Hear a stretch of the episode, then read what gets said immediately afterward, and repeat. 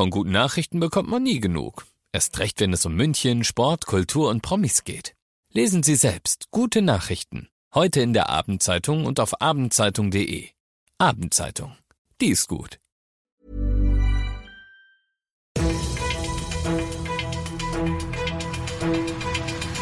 95 5 Charivari, das München Briefing, Münchens erster Nachrichtenpodcast.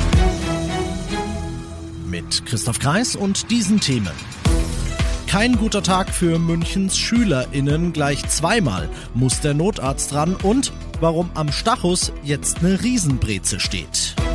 Schön, dass du bei dieser neuen Ausgabe wieder dabei bist. In diesem Nachrichtenpodcast erzähle ich dir jeden Tag in fünf Minuten alles, was in München heute wichtig war. Das gibt's dann jederzeit und überall, wo es Podcasts gibt und immer um 17 und 18 Uhr im Radio. Könnte Großes könnte eine Kohlenstoffmonoxidvergiftung gewesen sein, vermutet die Münchner Polizei. Die musste ebenso wie die Feuerwehr und der Rettungsdienst heute Nachmittag zum Goetheplatz ausrucken.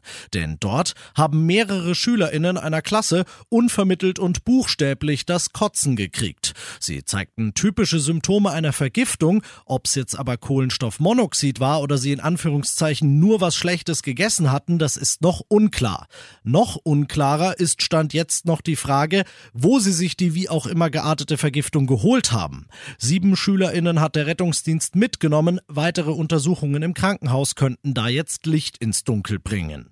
Zwei weitere SchülerInnen am Ludpold-Gymnasium im Lehel mussten nicht mitgenommen werden. Versorgung vor Ort hat bei ihnen gereicht. Dafür kam ihr Lehrer aber ins Krankenhaus. Er wurde schwerer als sie, von Glassplittern verletzt, als im Physikunterricht heute Morgen ein Kolben explodiert. Die Polizei ermittelt jetzt, wieso das Experiment schiefgegangen ist. So, und jetzt will ich noch was Schönes über die Münchner Schulen sagen. Seit heute, das können das Bildungs- und das IT-Referat berichten, sind alle 407 von ihnen ans Glasfasernetz angeschlossen. Das heißt, sie haben künftig alle schnelles und stabiles Internet. Geht doch. Du bist mittendrin im München Briefing und nach dem ersten großen München-Thema schauen wir auf das, was in Deutschland und der Welt heute so los war.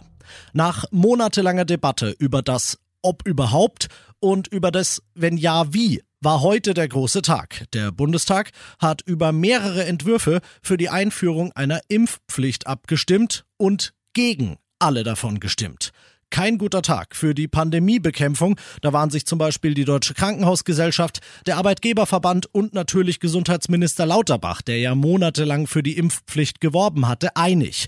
Er will aber noch nicht aufgeben und es bis Herbst nochmal versuchen, Charivari-Reporterin Tine Klimach. Das Abstimmungsergebnis eine Enttäuschung, aber man dürfe nie aufgeben, wenn es um das Leben anderer Menschen gehe, so Bundesgesundheitsminister Lauterbach weiter.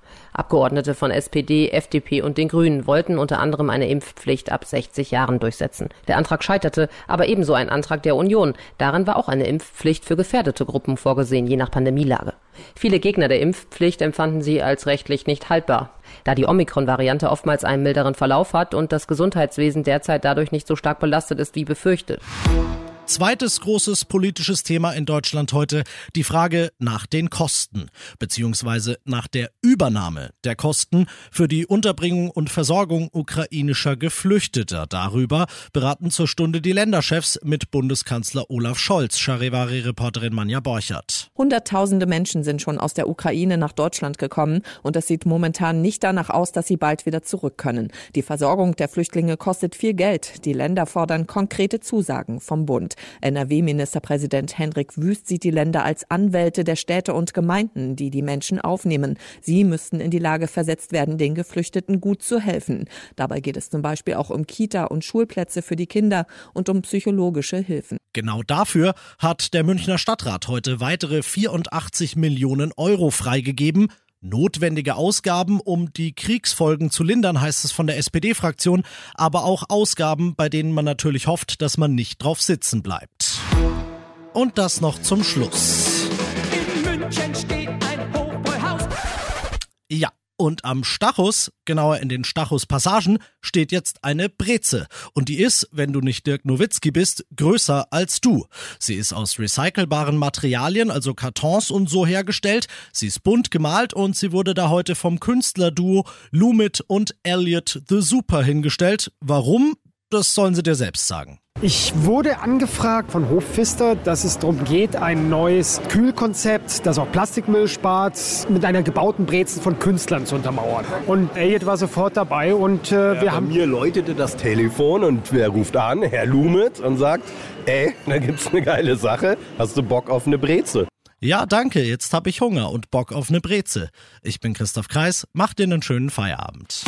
95.5 Charivari, das München Briefing, Münchens erster Nachrichtenpodcast. Die Themen des Tages aus München gibt es jeden Tag neu in diesem Podcast. Um 17 und 18 Uhr im Radio und überall da, wo es Podcasts gibt. Sowie auf charivari.de.